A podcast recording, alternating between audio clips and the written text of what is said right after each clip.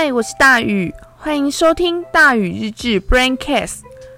今天呢，又是来闲聊的，实在是很不好意思，我上礼拜日就是没有更新，因为我最近又忙翻了。好，我来讲一下我现在到底在干嘛呢？其实还是一样，就我的工作是安心上工的工读生，然后两间民宿的脸书小编，还有一间饭店的房务员。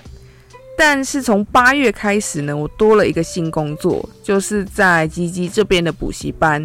当所谓的英文客服老师兼行政柜台。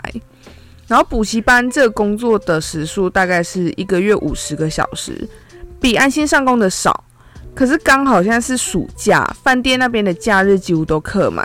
所以就变成说我很长一个星期要工作六天。我知道我欠了大家很多主题，像很久很久以前说要拍影片分析网红出品牌跟美乐快集团的争议，就进度都是零啊、哦！真的有时候忙到头晕眼花，我就想说，到底为什么我要对这么多领域感兴趣呢？要是我的一天不是只有二十四个小时就好了。就因为这么忙，所以其实最近对于录正大的边缘碎念有一点点倦怠。就是脚本比较写不出来，这必须要跟大家坦诚。好啦，今天我主要是想要跟大家闲聊我下半年还有明年的规划。我安心上工呢，直到今年的十月底，所以从十一月开始，我的工作只剩下两间民宿的脸书小编、饭店的房务员跟补习班的英文客服老师，可能还会有一些讲座或其他案子，但都不确定哦。总之，我有这三个固定的工作，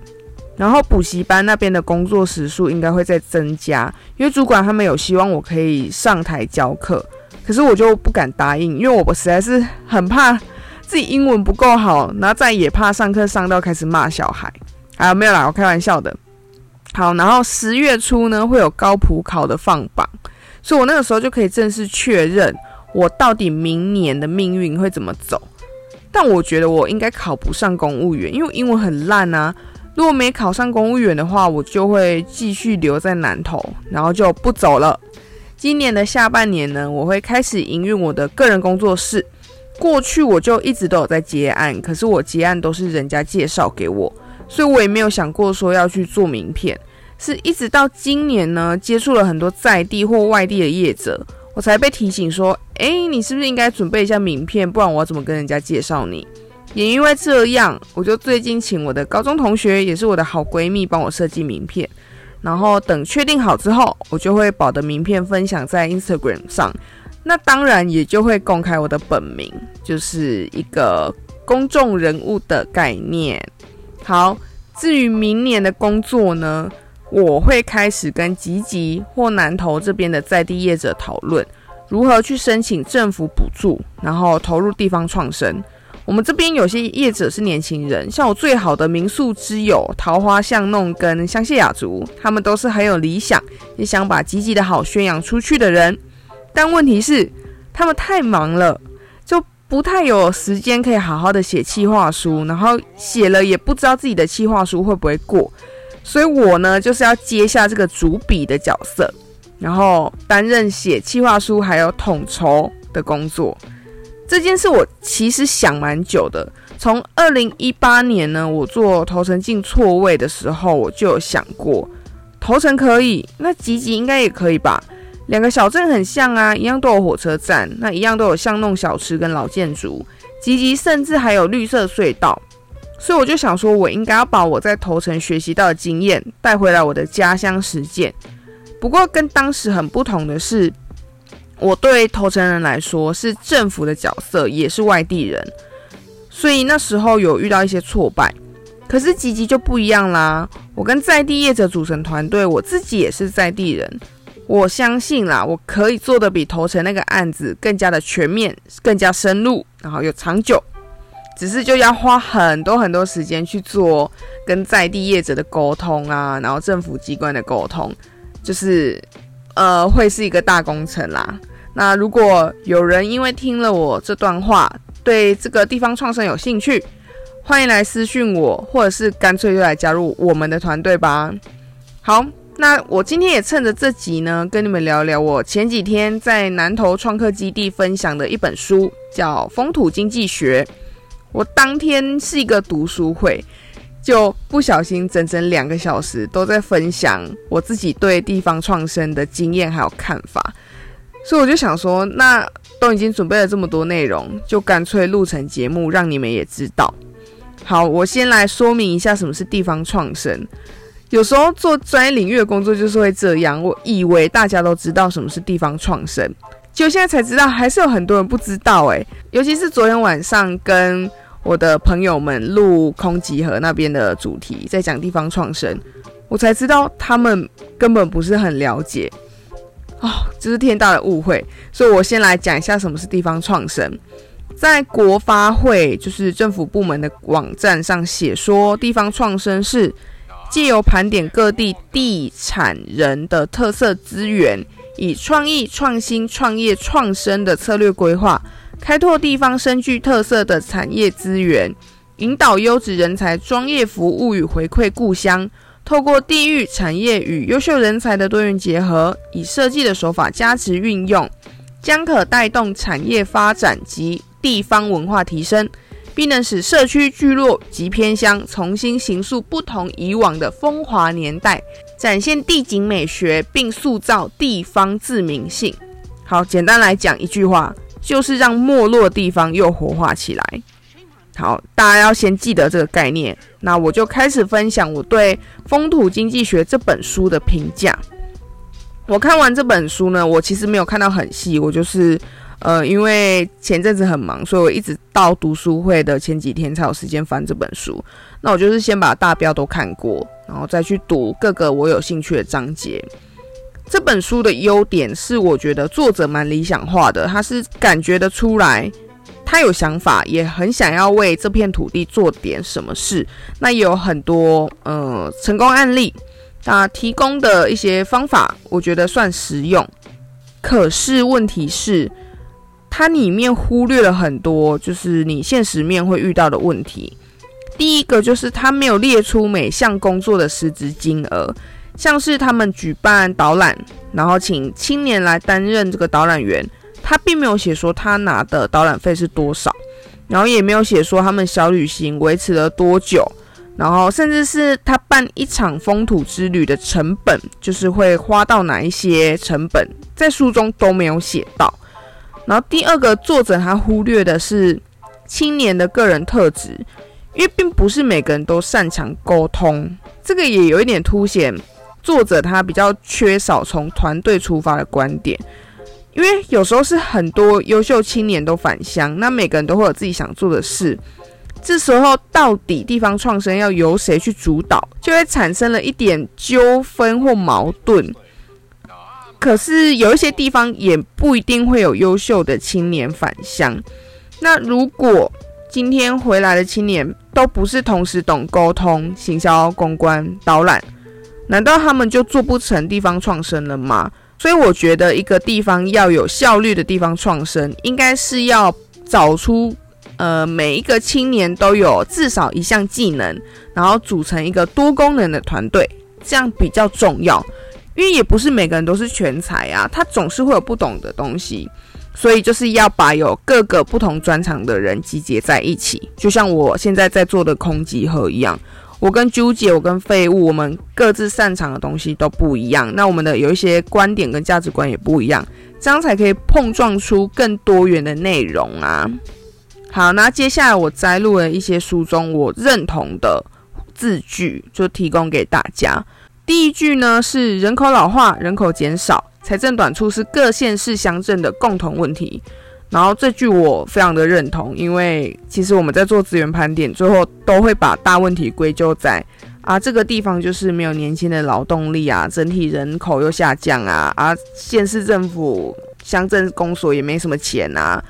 可是你就会发现，全台湾比较没落的地方几乎都是这样子。那难道因为大家都这样子，所以我们今天就不做事了吗？就不是嘛。所以作者他就点出这个问题，那后面有针对这几个问题去做一些破解的方法啦。那就等下再跟大家分享。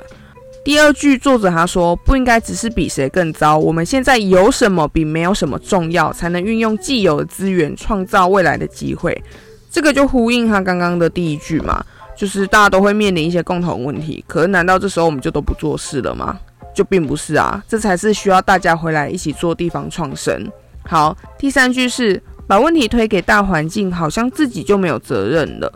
那今天我回来积极，就是因为我觉得。我想要负这个责任，我愿意负某一些地方创生的责任，所以我回来了。那我当然就不会只想要把问题推给大环境，因为那样无助于解决任何问题。对，好，第四句作者说，计划很多，亮点很少，很多都在重复与模仿。这个也真的是地方创生现在遇到一个问题，因为并不是每一个。公司每一个团队或每一个政府部门都是有办法很接地气、很了解在地的资源。有时候他们迫于结案的无奈，就是做的时间不长，那上面下来的一些指令可能并不符合当地的需求，甚至是钱很少，就变成说他们为了要省成本，或者是为了要省时间，那就去抄别人的，那也就造成说每个地方。可能有重复的地方就不会有特色了嘛，这是也是现在在地方创生的一个问题。好，第五句是台湾目前对于偏乡与部落体验经济的创业辅导，协助提升服务品质，找寻市场商机的运作模式等，几乎都是外来组织统筹主导，一直有原地踏步、资源重叠的问题。这个呢，我之前也遇过，就是我那时候是在头城。然后，其实，在地已经有一支青年团队在做地方创生，可是我那时候接的一个经济部案子，他们就又选择头城要做数位街区的示范，然后当地青年就觉得说，哎，这个政府部门为什么要跟我们重工？然后甚至是想要收割我们的成果，这样，所以这个也是让地方创生在某一些地区没有办法推行很顺利，你就会发现。一种人一种声音，一百种人就一百种声音。那每个组织都想要统筹主导的时候，那个地方就很容易产生冲突。好，第六个呢，作者提到说，返乡青年遇到三大挑战：第一个是对在地文化一知半解；那第二个是对外连结的沟通能力不足；第三个是无法独立经营。那其实我觉得这三个挑战，如果今天你是一个人回来要做地方创生，你就会遇到三个问题。可如果你是一个团队，就是像我跟废物他们，他们有自己的民宿，其实他们就可以有稳定的财源，然后来支持我，可能去做在地文化的挖掘。然后我们三个可能认识其他业者，就可以去增强我们的沟通能力。所以我觉得他提出这三个挑战是比较针对个人。那要破解的方法就是组成一个团队，会比较容易克服。第七句呢，是振兴家乡的关键之一，在于吸引人前来旅游甚至工作，借由深度体验认识地方美好，继而对外推广宣传，让家乡人事物被看见，才可能带来改变的机会。那这个当然就是很直接的地方创生嘛，因为人家来旅游来工作就会有消费啊，有消费就可以让这个在地经济活络起来啊，就是这是非常直观的一句话。第八句是一个风土设计师需要具备三种能力，首先是挖掘意义，深入了解风土人文脉络；其次是产生创意，思考如何创新内容，赋予新意；第三是带动生意，能够对市场大众提案，带动人气与经济。那这个就是一个很实用的方法。如果大家对地方创生有兴趣的话，可以先去扩充自己的这三种能力。那如果一个人没有办法同时具备三种能力的话，一样回到我最前面讲的，你就去组团队吧，你就去找三个人啊，每个人都有各一种能力，这样我觉得团队做起来会比较有效率。好，第九句是地方组织要有对内整合、对外行销的能力。那这个的话，就是每个地方的组织可能不一样啦。有一些他可能对内整合不错，可是他没有行销能力，因为他们的业者可能没有时间去学习行销，也不是这个专业出来的。这个时候，我觉得就需要一些懂行销的青年回去加入这个地方组织，就像我现在一样。好，第十句是消化与转化地方特色，设计动人的故事情境，创造细腻的体验品质，吸引优质旅人，才能带来经济价值。然后这个也是实用的方法，就是推荐大家，就是用这句话去发展你们地方创生的一些设计理念。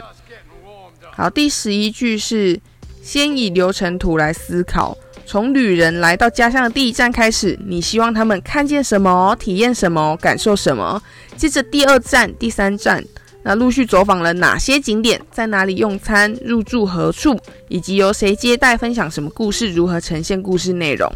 那这一个呢，是作者他在讲设计风土旅行的一个实用的方法。也是因为看到他这段，我就会去想说，诶，对，如果今天有人来集集，我要带他们做什么样的体验？所以我觉得这句也很实用，就是划线大推。好，第十二句是同样是森林，白天与夜晚的体验完全不同，在大自然的舞台上有情境、情节、情感，这就是风土经济学的极致表现。那这句也是我过去比较忽略的，就是因为我一直觉得吉吉晚上没有什么观光客可以去的地方。可是搞不好有啊，因为其实这里比较山上的地方没有什么光害，诶，搞不好可以去观星啊，去吉吉大山看星星，好像也不错。那可能有一些地方有萤火虫，也可以带他们去，但我是不知道啦。就是这是我接下来下半年到明年要做的一些挖掘的工作。好，第十三句呢是风土经济学讲究分众市场。那要从旅人的角度设计生活、生产、生态，这个也是很实用，就是帮助我在做集集地方创生的一些前置作业可以更深入。因为过去大家都会想说，诶，我们设计一个东西要吸引旅客来，那是不是每一种 TA 就是所谓的受众都要考虑到？但一开始先做小规模的话，其实你的客人你可以设计的比较小，比如说你就只针对亲子客。那你就只针对银发族，只针对学生族，其实你设计出来的产品都会不一样。那就先选择一个你比较把握的去做，这样子之后赚了钱呢，就可以发展更多针对不同受众的小旅行。所以这个也推荐大家就是朝着这个方向去做。好，第十四个呢，也是最后一句，就作者他讲到说，沟通说服力有个重点。第一个是要了解地方的痛与梦，那你要先顺着在地人熟悉的认知，那去跟他们沟通他们不熟悉的事情。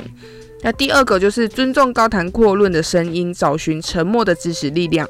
第三个不厌其烦的沟通、安抚与鼓励，让他们愿意尝试。有了经验，原本的恐惧、误解就会自动消除。那这个当然是非常的理想化啦，可是你们也知道，就。一种人一种声音，一百种人一百种声音。有些人就是你不管怎么安抚鼓励他，他就是不愿意对相信你，或者是他们有他们害怕的点。那我们可能还不到那个年纪，因为吉吉这边业者有一些毕竟还是比较年长，就是五六十岁，他们不一定可以跟二三十岁的人沟通。唉，只能说这是要花很多时间去努力的啦。那。